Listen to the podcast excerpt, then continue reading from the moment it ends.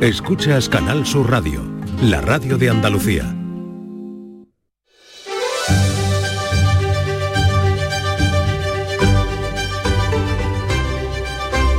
En Canal Sur Radio, la mañana de Andalucía con Jesús Vigorra. Buenos días Andalucía, lo primero, feliz Navidad a todos los oyentes que en este momento están con nosotros, a los que vamos a invitar a recordar y a revivir con nosotros momentos estelares vividos en la mañana de Andalucía durante este año. Momentos que están vinculados indudablemente a personas que han pasado por aquí, que vinieron a hablarnos de su obra, de lo que estaban haciendo o de su vida. Vamos a comenzar escuchando la entrevista o recuperando la entrevista que manteníamos con Antonio Muñoz Molina, que este año entregó novela nueva, No te veré morir, era el título de la novela de la que ahora hablamos. Esta es La mañana de Andalucía con Jesús Vigorra, Canal Sur Radio.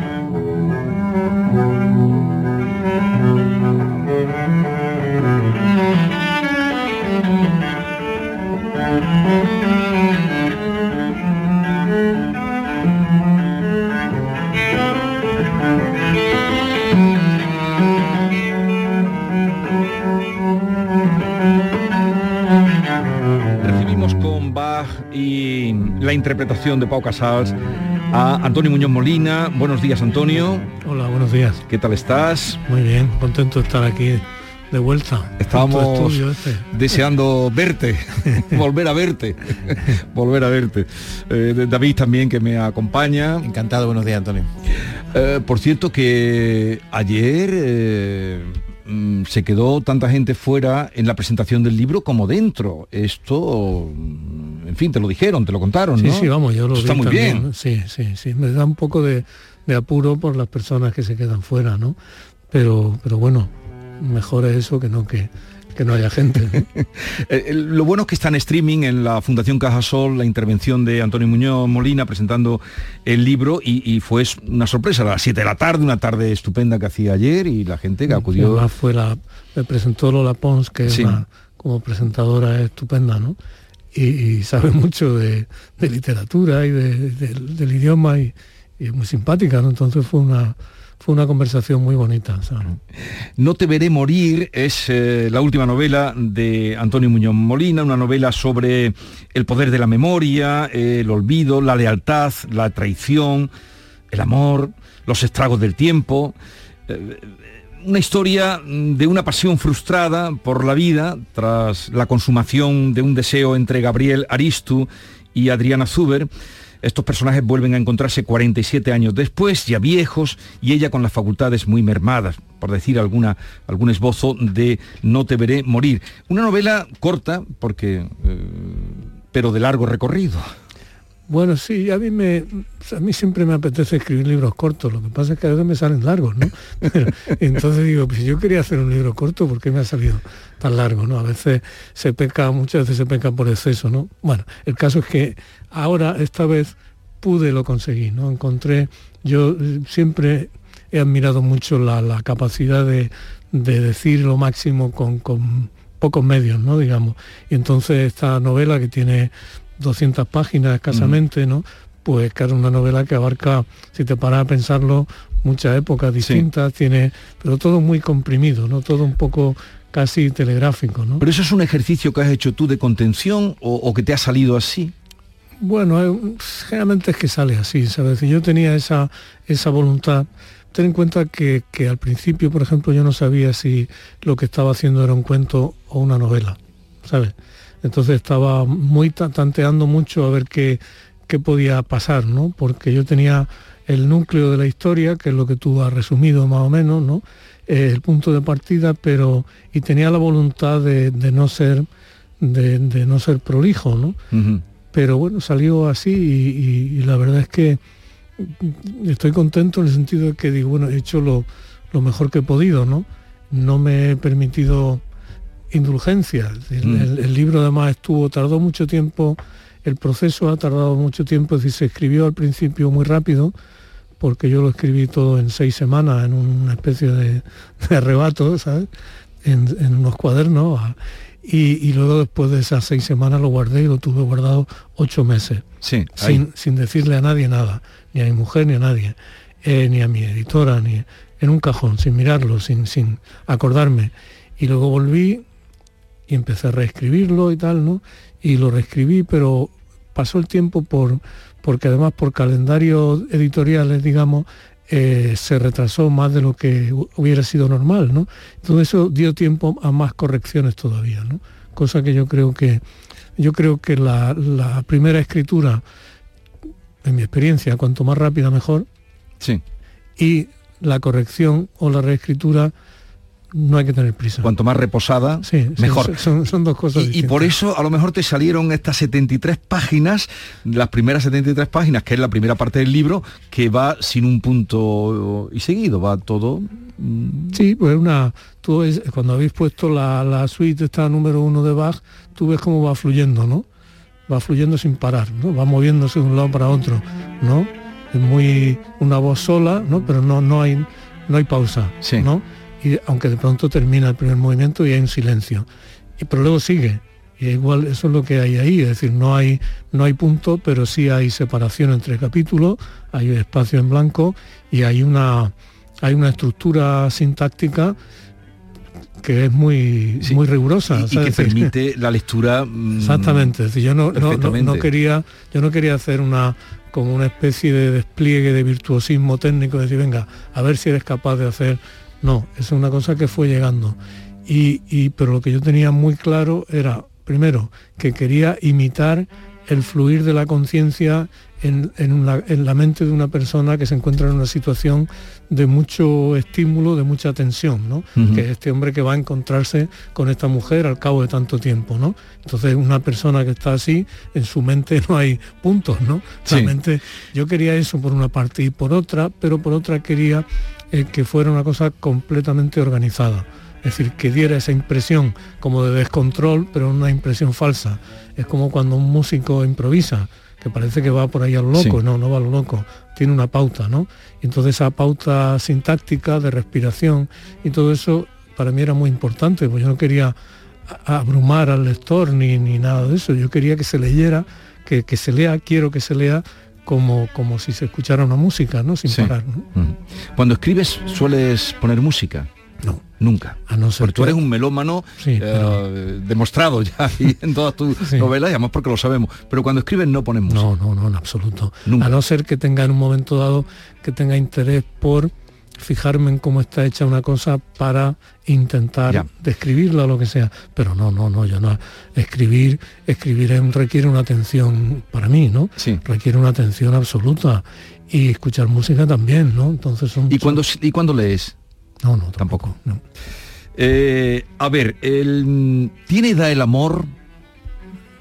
Hombre, puede tener el amor puede tener todas las edades, puede, puede tener, durar 15 minutos, o una semana o un mes, puede durar toda la vida, ¿no? Pero tú crees en un amor para toda la vida. No es creer, yo lo he visto, ¿no? Entonces, eh, eh, creo que puede que, el amor el, amor entre el amor amor no amor amor sí. no, el, no el amor de los padres por los hijos ni nada de eso sino el amor entre personas entre enamorados no entre hombres y mujeres o entre hombres y hombres o lo que sea no yo creo que sí yo he visto lo he visto y creo que además tiene hay mucha belleza en eso no en, en, la duración de las cosas ¿no? Aquí eh, está esa, historia, se vuelven a ver 47 años después, pero se puede, está el tiempo muy presente, eh, eh, encuentro yo en esta, en esta novela, ¿se puede recuperar el tiempo perdido? Sí, vamos, no sé, no sé si se puede recuperar, porque además dice, el tiempo lo has perdido, en algunos casos sí, en muchos casos el tiempo te hace, ¿no? Yo no quiero, si recuperar el tiempo perdido quiere decir renunciar a lo que he aprendido con el paso del tiempo, no quiero recuperarlo. Yo lo que quiero es estar sano y que la gente que quiero yo esté bien y que en mi país no haya, sea un país pacífico y civilizado. Pero no tengo el menor interés en vivir eternamente, ¿sabes? Entonces, eh, yo creo que el tiempo, el tiempo es lo que te hace, también te deshace, ¿no? Pero, pero el aprendizaje del tiempo, el aprendizaje de la experiencia, igual que en el aspecto físico de las personas muchas veces el tiempo las mejora, ¿no? El tiempo mejora a muchas personas, ¿no? Mm. Entonces yo vamos, no es que esté a favor ni en contra, porque el tiempo es lo que es, no es como si dice si está a favor de la ley de la gravedad, ¿no? Pero, pero creo que lo, bueno es, y en eso, claro, la lección de Proust es, decir, la memoria consciente es muy limitada. El tiempo perdido, de verdad, la sensación del tiempo vuelve de manera inconsciente en, eh, con los olores, con los sabores, con cosas que son muy físicas, ¿no? O vuelve a veces en los sueños, ¿no? Esa sensación de verdad, pues si tú te acuerdas del instituto, ¿no? Pero es un recuerdo muy vago, El otro día yo estaba en un pueblo eh, de Aragón, ¿no?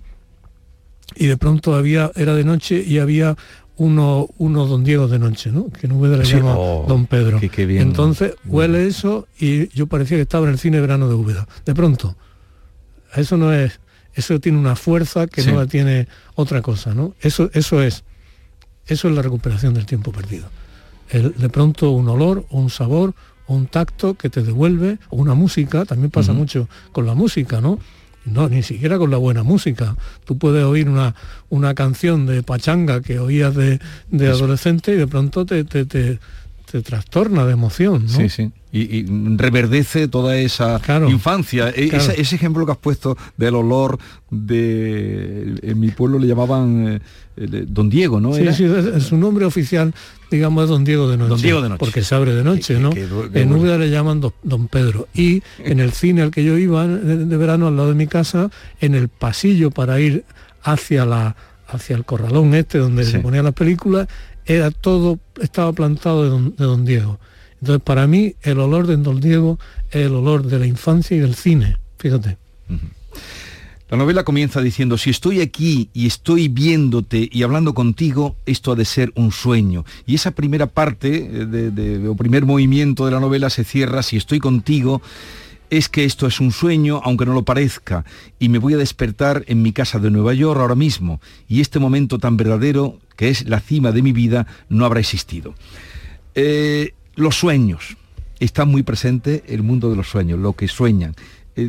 ¿Utilizas eh, eh, los sueños como material literario o no? Porque aquí sueñan mucho. Sí, porque es la, experiencia del sueño, y debo decir, primero de todo tienes que decir que eso no tiene que ver ni con el psicoanálisis, ni menos todavía con, con estas bobadas que dicen que los sueños que hay, que se pueden interpretar los sueños, es decir, que hay como manuales o formas de interpretar los sueños independientemente de, de la persona que sueña. Eso a mí me parece una, una simpleza, ¿no? Lo que sí, lo que sí observo, y además me gusta leer sobre eso, hay, en eso la, ha habido mucho avance científico en ese sentido, ¿no? Eh, es que en el, sueño se producen procesos mentales muy importantes para, para nuestra mente, ¿no? Se produce un, proceso de limpieza, parece ser, ¿no? En, los sueños se reelabora o se la experiencia, ¿no? Para, como para aprender de ella, ¿no? entonces tienen mucho, mucha importancia de muchas maneras. Está el sueño, está el sueño del estrés postraumático, ¿no? Que, del que se habla en la novela. Es decir, hay, hay un personaje que tuvo una, una experiencia atroz en la, en la, guerra y tiene pesadillas continuamente con eso. Eso es algo que, muchos supervivientes de, ese tipo de experiencia lo cuentan y lo viven, ¿no? Es decir, como, como una imposibilidad de, de manejar o de dominar eso, ¿no? Y luego están esos, esos sueños, a veces extraordinarios, en los que, en los que vuelves a encontrarte con alguien que murió hace tiempo y está, es como, y, está presente en el sueño con una claridad con la que ya no está en la ¿no? Desde los sueños cuando uno sueña con yo en mi caso con mi abuelo los que estaba tan unidos con mi padre no de pronto ahí están esas presencias no están lo que cuando estás despierto no recuerdas eh, está ahí. ¿no? Entonces a mí eso me, llama mucho la atención, me llama mucho la atención esas construcciones narrativas. ¿no? Al fin y al cabo, eh, eh, en el sueño nosotros hacemos lo que hace, hasta cierto punto lo que hace un novelista, ¿no? Un novelista a partir de la experiencia, de materiales y trozos de la experiencia, los combina de una manera nueva y, construye una ficción. En los sueños muchas veces se hace eso, se construyen ficciones. ¿no? Y yo como especialista en ficciones, digamos, me, me llama mucho la atención las ficciones que se construyen en los sueños. Eh, es que ya, pero está muy sintetizado en ese arranque. Si estoy aquí y estoy viéndote y hablando contigo, esto ha de ser un sueño. Claro, es esa cosa que tienes tantas veces, ¿no? Que tenemos todos, que está y, de pronto te, despiertas de golpe y dices, ¿cómo es posible esto? Si era, si era tan real, ¿no? Porque casi podía tocarlo. Sí, sí, no, seguro. Es decir, el el tacto es una cosa que, es muy difícil. Tú no, tú no puedes invocar conscientemente el tacto de una piel, ¿no? O igual que no puedes invocar un olor pero de pronto en un sueño se hacen, se hacen presentes. Eso que bien lo expresó Lorca, o al menos yo lo entiendo así, cuando él dice, nadie puede abrir semillas en el corazón del sueño. Exactamente. Cuando dice, Antonio Machado tiene un poema que dice, de toda la memoria solo vale el don preclaro de, de evocar los sueños. 嗯。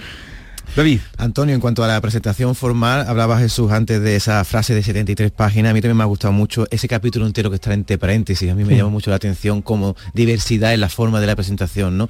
Pero le quería preguntar por el, por el mensaje que hay, no solo ya en el texto, sino directamente en el título del libro, No te veré morir, que es un verso de, de, de Avilariño, como esa primera frase que ha leído Jesús, porque ambos están dando alguna clave al lector que lo entiende al final, porque Aristu ama a Adriana, sueña con ella, como usted ha dicho, pero sin embargo fue una casualidad la que le lleva a, su casa con el amor de su vida, ¿no? Sabiéndose de memoria la dirección y dónde vivía. ¿Qué es lo que paraliza, ya no a Gabriel solo, sino a cualquier persona que haya tenido ese tipo de amor de toda la vida? ¿Qué le paraliza? ¿El temor a la decrepitud o el temor a que se rompa esa imagen idílica que tenía de su amor?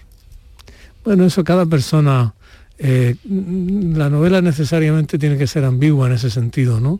Porque hay muchas cosas que no están explicadas. Pues dice, ellos se querían desde adolescentes, ¿no? Se cuenta que habían sido medio novios de adolescentes en el Instituto Británico haciendo Antonio y Cleopatra y todo eso. Y dice, ¿y ella por qué se casó con otro? ¿No? Eso, eso no está dicho, ¿no? no está expresado. Y es que muchas veces parece que hay como un abismo entre lo que se sueña, lo que se desea y aquello que se llega a hacer, ¿no? Como si hubiera una eh, como si hubiera una barrera que, no se rompe, ¿no? ¿Por qué? No se sabe por qué. Muchas veces no lo saben ni los propios ni los propios que lo, que lo hacen, ¿no? Es decir, eh, el miedo a lo que te va a encontrar, por ejemplo, ¿no? Eh, me llama la atención eso que dices del capítulo entre paréntesis, porque ese capítulo para mí tenía que estar entre paréntesis. ¿Por qué? Por varias razones. Es el capítulo en el que Aristus se encuentra con, la hija de su, de su gran amor, ¿no? Otras cosas, ese capítulo se me ocurrió después, ¿sabes? Lo, lo, colé ahí, ¿sabes? y, entonces mi editora me decía, ¿pero por qué lo pone entre paréntesis? ¿Por qué lo pone ahí? Digo, porque se me ocurrió en ese momento. ¿sabes? Porque hay que, yo creo que si de algo te sirve la experiencia es para poder improvisar. Entonces a mí yo vi ese capítulo ahí, entre paréntesis, porque algo como como lateral, ¿no? Y luego es verdad eso que tú dices, decir que en realidad toda esta historia depende de un, de un azar, que es que otro personaje del que no hemos hablado aquí, el interlocutor de Aristu, eh. menciona ese nombre en una conversación y entonces ese nombre desata, ¿no? Y eso me llama la atención ahí porque muchas veces en nuestra vida tienen importancia definitiva personajes para nosotros secundarios, ¿no? Es decir, alguien, por ejemplo, la persona que de manera completamente casual te presenta a quien va a cambiar tu vida para siempre, ¿no? te la presenta alguien, no, llega, No, llega un ángel, ¿no? Que dice, aquí viene esta persona que a partir de que la conozcas tu vida va a ser otra. No, llega uno que la conoce a lo mejor por casualidad y dice, mira, he conocido a esta, te la voy a presentar, no sé qué, ¡pum! ¿No? Es decir, que, la, la, vida está hecha de, nosotros queremos creer que está hecha de, de destino, ¿no? o, de, del cumplimiento de proyectos nuestros, pero, está hecha de, azares y de, y, de cosas que se hacen y de cosas que no se hacen, ¿no? De, lo que se dice y lo que no se dice. ¿no? Es una cosa una cosa muy misteriosa, ¿no? Y, según vas teniendo más experiencia te das más cuenta de eso. De casualidades, este señor que se cruza, pues es un profesor que va allí a, a, la Universidad Virginia, es donde... Sí, sí, la Universidad Virginia. Virginia, y se encuentra con otro español que ha triunfado, que, que se ha ido mm, buscando su desarrollo personal y dejando el amor. Sí, bueno, también, también ha encontrado otro amor en otros. decir, es que... Sí, pero, pero él empieza porque el padre lo lleva a, ese deseo que tú has expresado en muchos libros tuyos de crecer eh, en el conocimiento, en el deseo de, saber, en la inquietud de aprender, de despegarse de la España gris que, fue, que es constante en muchas obras. el padre, tiene en cuenta que el padre fue miembro de algún modo de la institución libre de enseñanza, ¿no?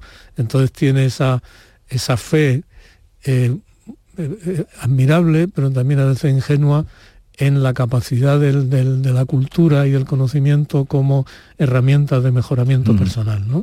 Eh, es unas veces verdad y otras no es verdad. yo he leído hace poco un libro terrorífico que es sobre, sobre los intelectuales de la SS. ¿no?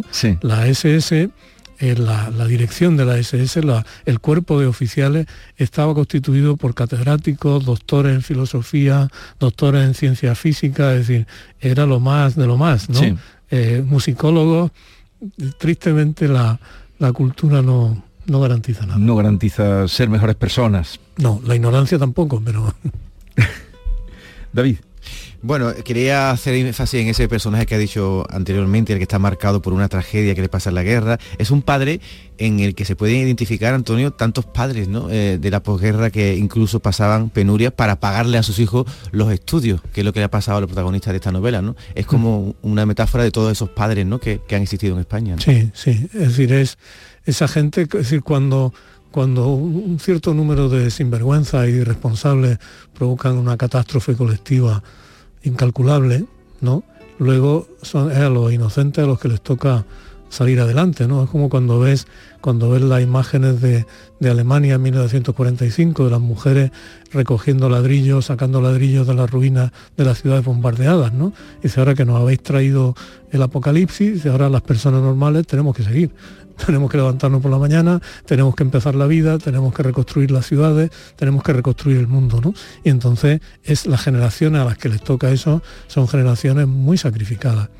Son generaciones sacrificadas, literalmente sacrificadas, porque su vida, hay, hay un libro extraordinario de, Rafael Cansino Asens que se publicó hace poco, su diario de 1943, ¿no?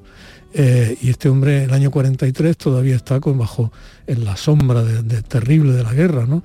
Y él dice que él es un vaso saltado. Quiere decir, un vaso saltado, ese vaso que, claro, que, no, se ha roto todavía, mm. pero que está lleno de... Y él lo dice varias veces, Cansino hacen, es un vaso saltado. imagen más... Es eh, terrible, es una imagen terrible, ¿no? Y, y, pasa eso, ¿no? A estos padres, es decir, la generación de nuestros abuelos, ¿no? Es decir, gente que, tuvo que, ponerse en la ruina, ya te digo, y, los que habían organizado aquello estaban, estaban algunos estupendamente colocados y otros... Es decir, la gente normal, la gente común, trabajadora, es la que tiene que apechugar con todo eso, ¿no? Hombres y mujeres, y muchas veces más las mujeres, porque los hombres o están o, han quedado, han muerto en la guerra o han quedado incapacitados, y entonces hay, que levantarse y hay que, hay que encender la lumbre, y hay que, hay que limpiar de cascotes la, la casa, ¿no? Antonio, ¿quién debe terminar esta historia? No te veré morir. ¿Cómo que quién la debe terminar? ¿Quién la debe terminar leyendo el libro? ¿Quién la debe terminar? ¿El lector? ¿Los protagonistas? Eh, el, escritor? El, lector? El lector es mucho más activo y mucho más importante de lo que él piensa, o de lo que ella piensa, ¿no? Es decir, el, libro es una eh, apenas una partitura y no una partitura muy detallada, ¿no? es una partitura en la que se dan indicaciones muy generales y el lector o la lectora tienen que tienen que reconstituirlo. ¿no? Hay en un libro tan corto además como este, que abarca tanto, eh, tantas historias y tantas cosas, hay muchas zonas en blanco. Hay como novelas sumergidas que es quien lee, quien tiene que, llevarla. Es decir, el libro solo existe de verdad Y más todavía un libro como este, solo existe de verdad la imaginación del que lee, ¿no? Mm. Igual que una música solo existe cuando, cuando la toca alguien. Pues mira, precisamente vamos a tener una intérprete ahora, una música que, ya se está sentando y ahora te presentaré. Eh, mañana lo presentas en Granada. En, Granada. Eh, ¿En dónde? En el centro García Lorca. ¿Y la hora la sabes o te la tienen que decir? Las 7 creo yo. las 7 de la tarde. Mucho te estoy preguntando. Mañana en Granada, 7 de la tarde. Ayer fue una presentación mm, eh, muy, eh, muy concurrida y el público muy atento y supongo que te sentiría muy a gusto. Sí, sí, eh, mucho, mucho. y muy querido porque lo eres en esta tierra. Es que en Sevilla ya es como mi casa también, ¿no? Porque vienes tantas veces. ¿Dónde te quieren más? ¿En Sevilla o en Granada? ¿O en Jaén? Bueno, no, tendríamos, tendríamos, que hacer un referéndum. ¿Dónde te sientes más querido? ¿En Sevilla, en Granada o en Jaén? Yo te digo una cosa, yo tengo la suerte, tengo la suerte de, de, sentir mucho calor de, la gente en, muchos sitios, ¿no? Y estos sitios, claro que son, son mi vida, ¿no? Entonces, ¿cómo, ¿cómo me reparto eso, ¿no? ¿De dónde soy más, ¿no? Entonces, una cosa que lo que yo siento es, es mucha gratitud. Del país no vamos a hablar no, luego ya, otro, día. otro día hablamos, del, país. Otro día hablamos del país. Porque, mira, antes de despedirte, mm, tengo cita ahora con Judith Mateo, que es esta eh, joven que está con el violín, con el violín rosa. Eh, buenos días, Judith. Hola, ¿qué tal? Encantada de estar aquí. Mm, Antonio Muñoz Molina es un melómano exquisito, de buen oído. Y entonces, ya que estás aquí, podemos despedirlo con Vamos a algún momento musical. ¿Qué podrías hacer? Pues voy a tocar un trocito que es un tema mío que se llama Tirnanoc, así a pelo con el violín, a ver si os gusta. Vale. Ahí va.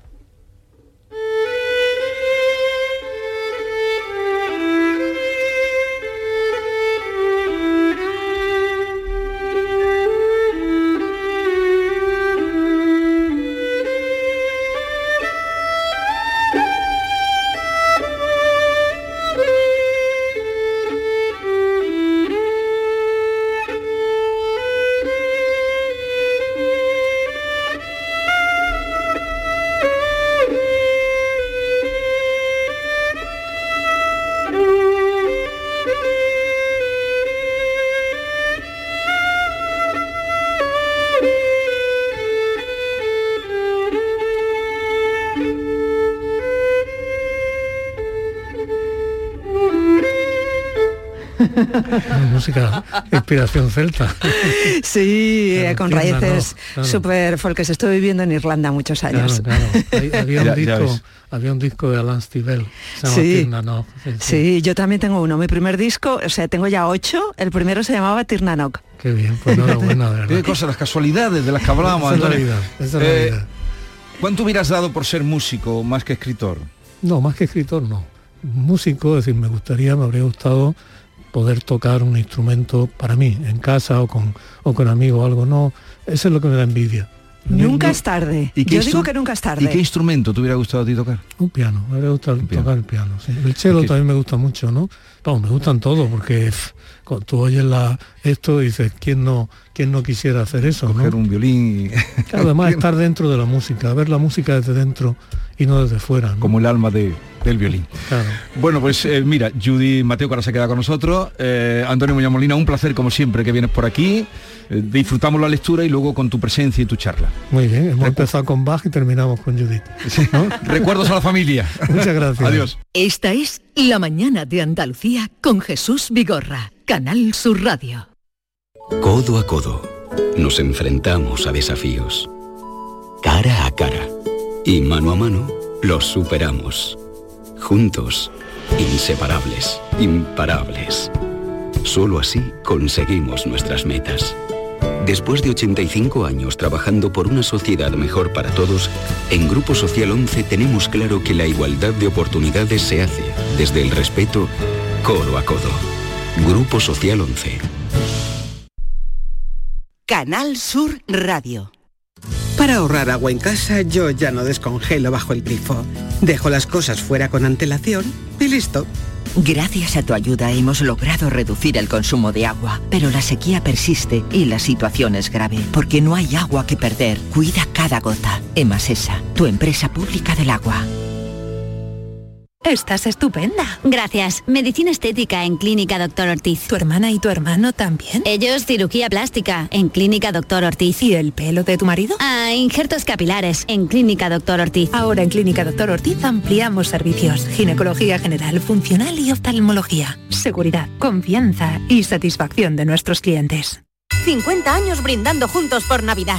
En Supermercados Más disfruta de estas fiestas con el jamón de cebo 50% ibérico, artesanos jamoneros, piezas 7-8 kilos, solo a 109 euros. Y más de mil ofertas más hasta el 6 de enero. Gana una de las 200 cestas de Navidad que regalamos. Esta Navidad, Supermercados Más. Este 2023 celebra la magia de la Navidad en Tomares. Más de 100 actividades te están esperando. Música, teatro, títeres, pasacalles, talleres infantiles, mercadillo navideño, un encantador carrusel vintage y el espectacular Belén del maestro Silvio Torilo. Del 2 de diciembre al 6 de enero comparte la alegría navideña con nosotros. Ayuntamiento de Tomares. Tomares como a ti te gusta. Lo tiene el fan y la rapera, el ciclista y la motera, el que se viste de gala y el que celebra en pijama. Es un extra de ilusión. ¿Y tú? ¿Tienes ya tu cupón del extra de Navidad de la 11? No te quedes sin él. El 1 de enero, cupón extra de Navidad de la 11, con 80 premios de 400.000 euros. Todos tenemos un extra de ilusión. A todos los que jugáis a la 11, bien jugado. Juega responsablemente y solo si eres mayor de edad. El Ayuntamiento de Baeza ha llevado a cabo la adecuación del edificio para centro de empresas y espacios multifuncionales en la calle Sacramento, como parte de la operación 8.3 de la EDUSI VDA Baeza 2020. Excelentísimo Ayuntamiento de Baeza. Una manera de hacer Europa. Campaña cofinanciada al 80% por FEDER. Canal Sur, la radio de Andalucía. Canal Sur Radio. En Solarrica sabemos que hay regalos que no caben bajo el árbol. Abrazar, cocinar, reír, disfrutar, brindar, celebrar. Porque lo que realmente importa cuesta muy poco. Solarrica. Contigo en los momentos importantes. Centro de Implantología Oral de Sevilla, CIOS, campaña especial 36 aniversario.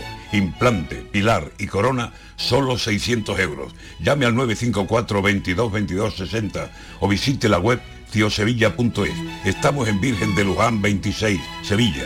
Recuerde, solo 600 euros.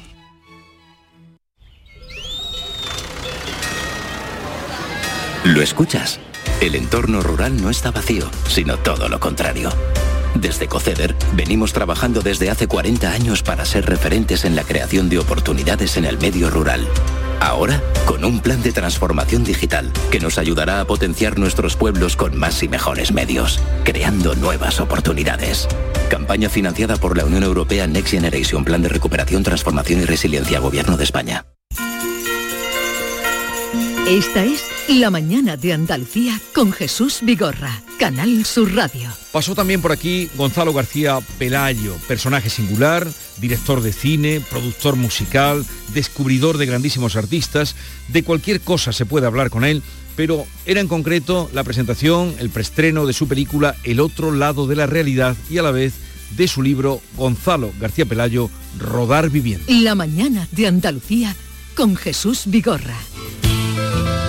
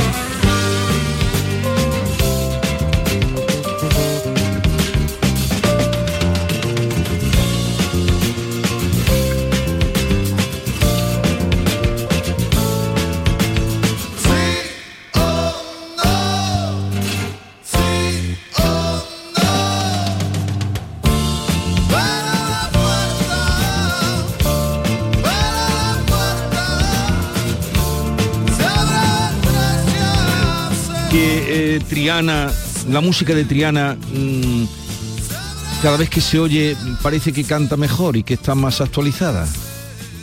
yo creo que tienen una esencia que, no, que, no lo elimina el tiempo. son de esas obras que quedan para, para mucho tiempo y que afortunadamente todavía siguen vivas. Es el grupo más vivo de rock español. No hay ningún grupo que tenga tantos grupos de tributo que están cantando todas las noches trianas. Se canta todas las noches trianas en algún sitio de España. Pero cuando tú grabaste el primer disco, ¿viste aquello o, no? Eh, hombre, era, era una ilusión de que eso efectivamente cuajara como luego cuajó. Eso me pasa casi con todos los discos. Cuando tú empiezas a grabar siempre piensas que el disco tiene algo que parece ser grabado. No todos consiguen luego la trayectoria que sigue afortunadamente ha tenido Adriana. Este señor que ustedes escuchan ahora mismo es eh, Gonzalo García Pelayo, que ya tiene libro, bueno, ya tiene unos pocos libros digo libros que hablan de él y, sobre su trayectoria como cineasta, como creador de forma general, eh, como mm, eh, jugador. El último bohemio, ante ustedes el último bohemio. ese era bombino, ¿eh? Bambino era más bohemio que tú. yo creo que Bambino era el último bohemio, ¿no? La imagen de Bambino es una imagen formidable, pero en fin, me, gusta ser un poco el continuador de la imagen de Bambino, está bien. Mm, bueno, eh, hablaremos de cine, hablaremos de ti, hablaremos de, tu obra. Eh, el otro día, con ocasión de María Jiménez, nos acordamos de ti, obviamente, porque si hablábamos de Triana, pero también a María Jiménez, el primer disco se lo grabas tú. Primero y los primeros. Los primeros, me dices que le grabaste... Siete, ocho, por lo menos. Mm primeros, primeros. También ahí tuviste olfato de, ver que había algo. De que había, que había una artistaza, no, no algo. Estos días yo he disfrutado mucho con el recuerdo que en general se le ha tomado a María Jiménez. A partir de que nosotros charlamos, me fue impresionando la respuesta de Sevilla a todo lo que fue su, su entierro, el paseo por Triana y los comentarios generales que he oído en radio y en televisión sobre María, considerándola efectivamente, como yo siempre lo he pensado durante tantísimo tiempo, décadas, de que era la artista más artista de todas las que ha habido de España en mucho tiempo, mucho tiempo. Para, mí, como artísticamente, la número uno sin discusión. Este es del primer disco. Exactamente, sí. Tus ojos son mi conjuro contra la mala jornada. Te quiero por tu mirada que brilla y siembra futuro. Tu boca que estoy en tu boca no se equivoca. Te quiero porque tu boca sabe gritar rebeldía.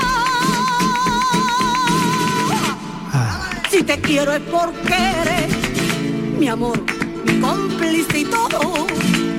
Tema de, tema de Benedetti poeta Benedetti y grabado en el año 76. Ah, no sabía que era de Benedetti. Sí, eh, ese disco tiene una mezcla impresionante que ahora se acaba de entender. O sea, desde el otro día en el país publicaban el, comentario sobre el disco que yo llevaba cuarenta y tantos años esperando.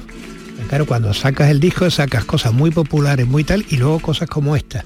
Y, y, Silvio Rodríguez y Violeta Parra en el mismo disco y esperas que haya una reacción crítica, pero como en España la crítica está corta, o sea, que en general nadie lo vio, hay nadie lo vio y ahora ya en el país pues sí lo ven y sí lo comentan, no, claro, la, elevar un poco, ampliar el flamenco a otra frontera en el que lo llevamos ya a, a Silvio Rodríguez, a Benedetti, como esto que estamos escuchando, no sé, me encanta que lo hayas puesto, ¿no? Porque me parece que es una de las cosas que no son muy conocidas. lo he puesto este sin saber que era de Benedetti, este, pero además la pureza. Tú que buscas la verdad, hablaremos de la película que se estrena hoy y se habla de la verdad. ¿Habrá más verdad que una guitarra, una voz y unas palmas ahí? La fuerza que tiene. Efectivamente, bueno, eso es fundamentalmente el flamenco, ¿no? al principio en el flamenco se ponía en duda también si la guitarra sobraba o no sobraba, ¿eh? como luego pasó con el piano. Cada vez que se mete una cosa en el flamenco hay discusión de que si realmente hace pero la guitarra tiene que estar. Bueno, no, pero al principio el flamenco no tiene ni guitarra tampoco, claro. O sea, no se hace que el martinete o tal, está, está completamente solo, ¿no? Y yo creo que sí, que se discutía si la guitarra realmente era algo que añadía eh, o quitaba pureza pasado lo mismo con el piano de- del, del yerno de Caracol, o sea, es decir, está pasando ahora con toda la cuestión ya de otro tipo de instrumentación, como cajón o como ya teclados y cosas de este tipo, que evidentemente cuando las cosas son flamencas son flamencas y si no lo son, pues no lo son. o sea, Se nota como un apósito. eh, claro, exactamente, ¿no? Y claro, la guitarra se, se hizo inmediatamente parte esencial del flamenco, ¿no?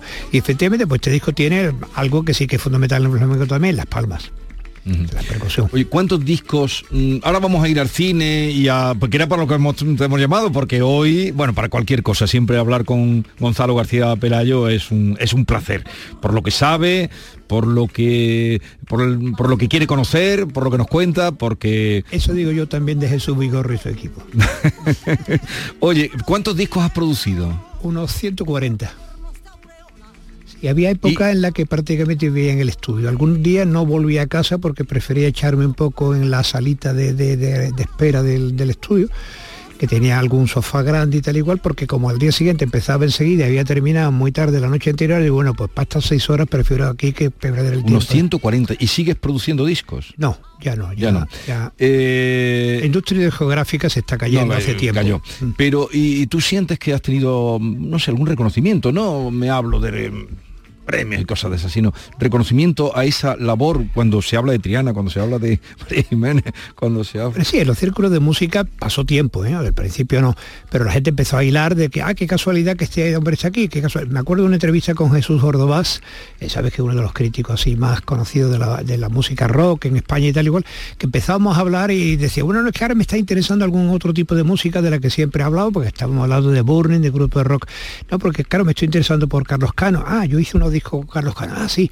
Y luego ya ¿Tú más adelante... también lo de Carlos Cano? De Carlos Cano, todos los primeros, sí. En las duras penas, que fue el primero, a la luz de los cantares, todos los primeros. a una los bella durmiente. Y, y luego también el que el de la, la- fundamentalmente de, de la habanera de Cádiz también fue, También fue tuyo. aquí también, sí, sí.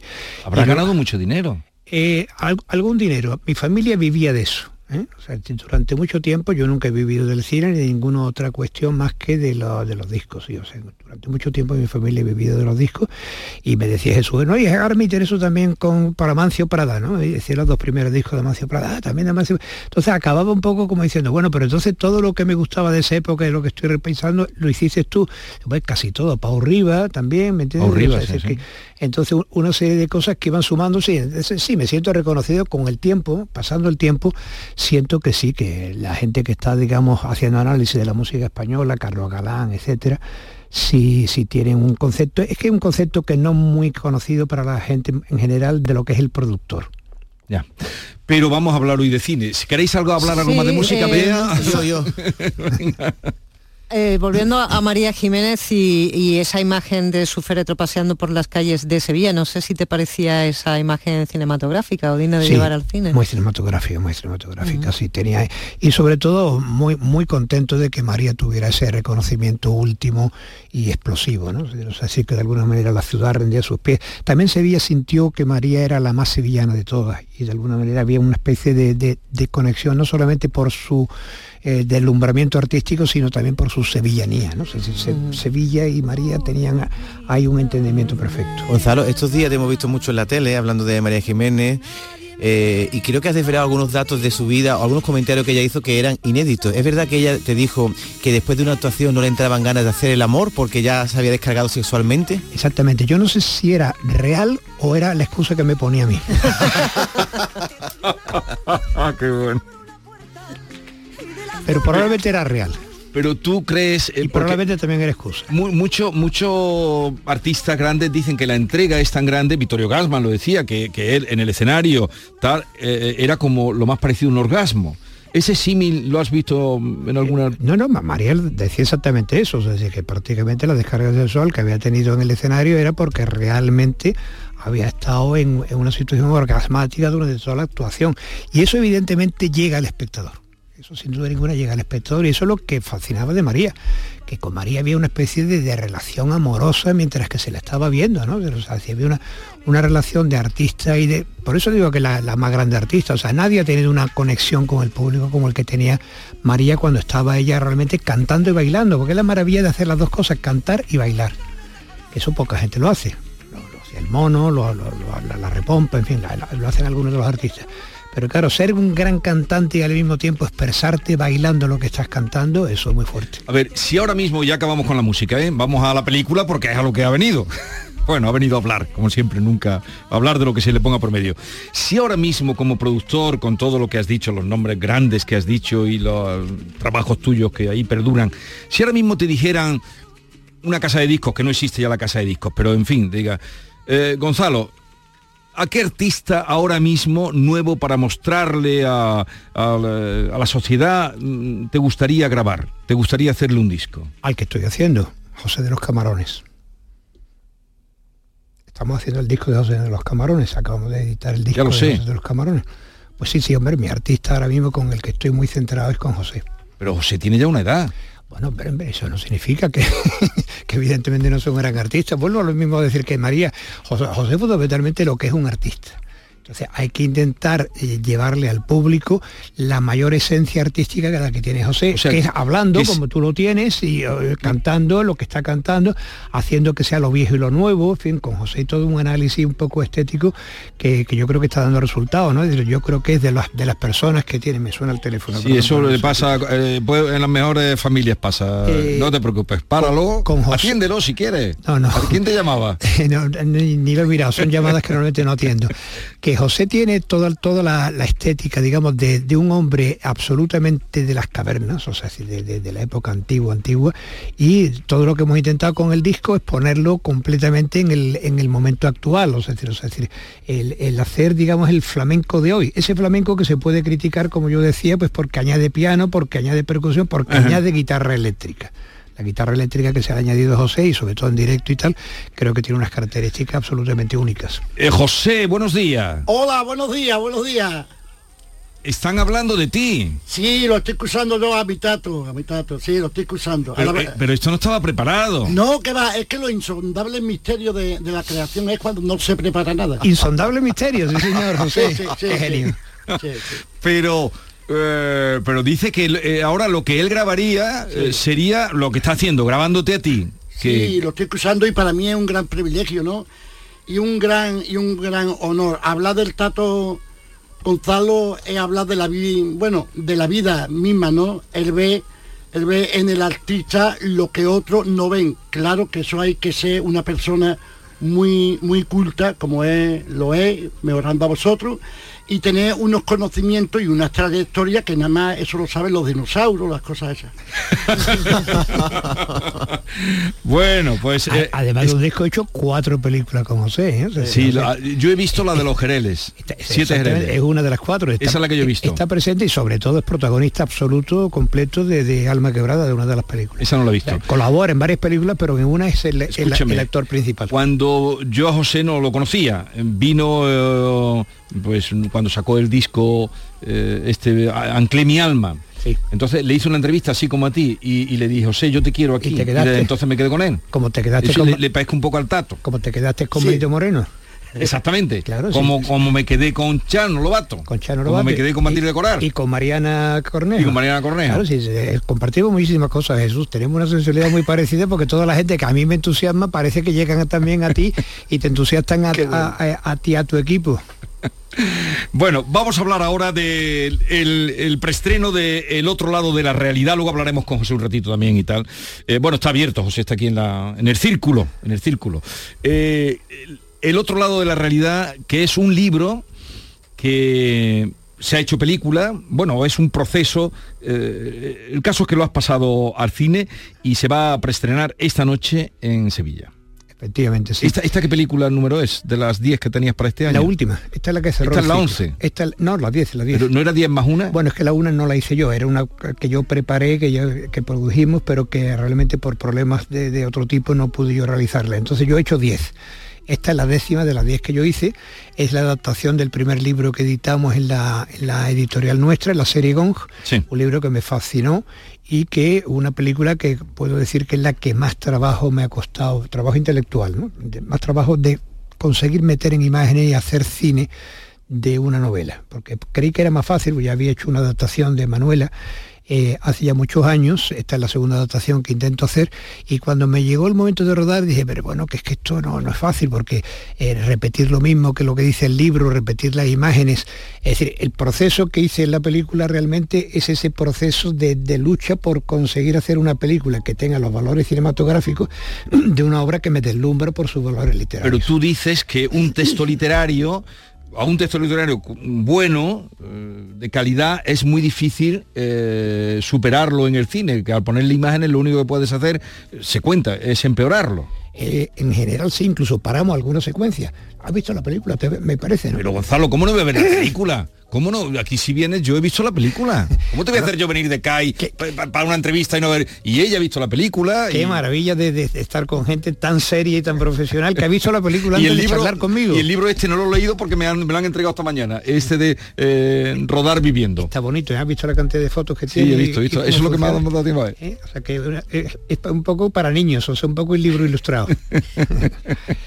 que bueno, contarme de la película que os ha parecido. Eh, a mí, mm, yo te voy a confesar, Gonzalo, que yo no había visto ninguna película tuya. Discos y música toda la del mundo, Empiezas pero de con película esta, pero no. He empezado en- con esta, sí. Está dificilita, ¿eh? Bueno, pero a mí los retos me gustan y te tengo que decir que me ha gustado mucho, me ha parecido súper original, eh, me- he tenido momentos de emoción. ¿eh? Eh, los propios actores han sido capaces de transmitir su emoción a- a- al espectador, que en este caso era yo, y, y te quería preguntar, tengo muchas preguntas, ¿eh? pero tengo que elegir una. ¿Por qué eh, la obra de, la señora Grijalvo y no otra? Ya has dicho antes que los textos tienen una calidad literaria que has querido que fuera un ejemplo ¿no? de, la dificultad de llevar eso a la imagen. Pero ¿qué tienen esos relatos, qué tienen esos cuentos para que hayas elegido esos y no otros de- del vasto imperio de, de los libros donde podrías haber escogido? Bueno, con Luis he trabajado muchísimo, ya guionista de muchas películas, de varias películas, de las 10 es guionista también.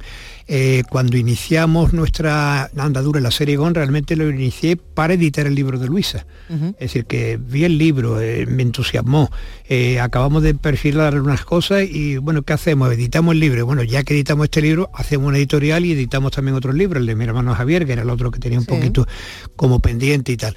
Entonces, el trabajo con Luisa lo llevo realizando hace muchísimo tiempo, me- es uno de mis personajes favoritos, como lo he dicho antes también de José. Y eh, este libro, que, que ya digo me fascinó del primer momento, sin duda ninguna dije, bueno, pues esta es una de las 10 películas. Por circunstancias de fecha, porque una película que quiero rodar en primavera, en Sevilla, cerca de la Semana Santa o en la Semana Santa, la dejamos para la última, porque el plan era rodar de abril a abril, ya había pasado la Semana Santa, entonces tenía que ser la última. Cuando llegué al rodaje de la película dije, esto no es tan fácil como me lo he imaginado. No me había planteado durante este tiempo, tenía otras películas en las que pensar en cómo hacer esta película. Y cuando me planteé cómo hacer la película, dije, si es de una manera convencional, no me gusta la película, no me apetece hacer la película. Quiero hacer la película, lo que no voy a, a quitarla, digamos, de la producción. Entonces estuve todo un fin de semana paseando por los alrededores de Mairena del Alcor, que es donde estábamos en ese momento rodando, solo para ver qué encaje le dábamos al rodaje que ya inexorablemente tenía el lunes siguiente. O sea, o sea, que no me podía ya perder más tiempo. Y es la primera vez en el que me pongo a pensar seriamente, dos días antes del rodaje de la película, cómo hacer la película.